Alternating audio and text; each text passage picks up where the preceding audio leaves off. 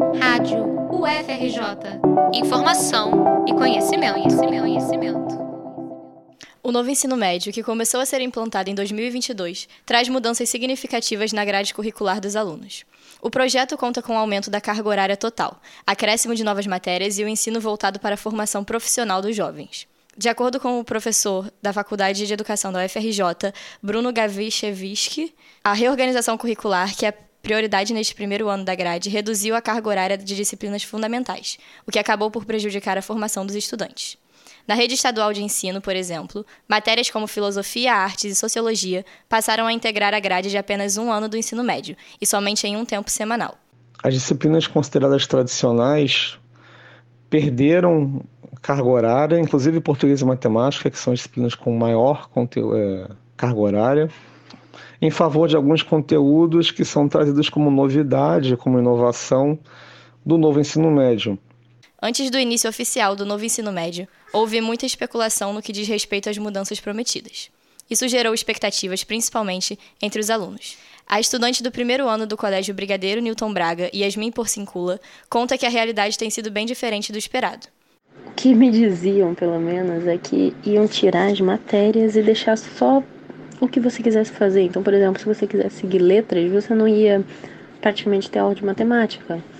Então foi essa ideia que eu tinha na cabeça, de que eles iam tirar as matérias básicas para todo mundo e deixar só focado demais em alguma certa coisa, meio que desvalorizando o resto do ensino.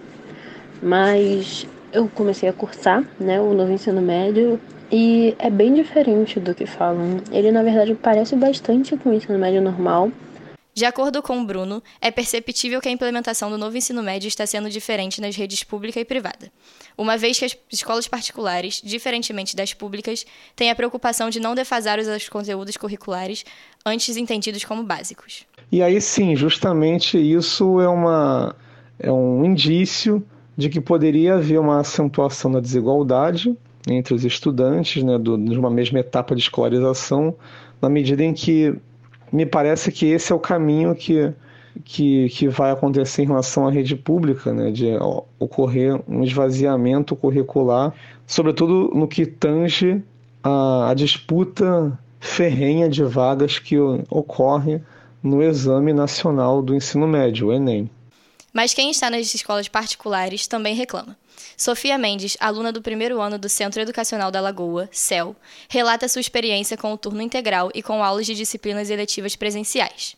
Acaba que você também não tem algo padronizado. Então, por exemplo, nessa escola você tem um tópico X para a matéria de linguagens nesse semestre. Em outra escola, você vai ver um tópico diferente, você vai ver uma apostila diferente, um tema diferente para ser abordado ao longo do semestre.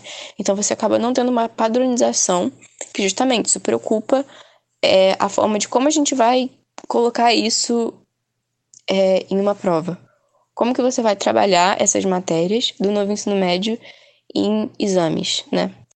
A realidade para Yasmin, por Cincula, aluna da rede pública, é diferente. Ela tem aulas eletivas no sistema remoto e no presencial está com carga horária reduzida. Assim como Sofia, Yasmin teme não conseguir se preparar adequadamente para o Exame Nacional do Ensino Médio, o Enem. Coisa que eu ouço bastante dos meus colegas de classe, inclusive, é o fato deles terem que estar tá escolhendo o futuro deles tão cedo, entendeu? Porque o novo ensino médio ele vai trazer com ele o novo Enem também. E o novo Enem ele vai ser baseado no novo ensino médio. E ele vai funcionar de maneira muito mais fechada, pelo que estão dizendo até agora. Então, quando a gente chegar no terceiro ano, o novo Enem ele vai se basear no itinerário que você escolheu na sua escola. Então, quando você estiver no primeiro ano de ensino médio, você já vai ter que estar tá escolhendo sua carreira para a vida toda. O exame de vestibular que possibilita o ingresso em faculdades públicas é baseado na BNCC, a Base Nacional Comum Curricular. Com as alterações na grade do novo ensino médio, é possível que o modelo de provas também mude. Educadores e educandos, até o momento, não sabem como e quando isso pode acontecer. Reportagem de Júlia Sirena para a Rádio FRJ.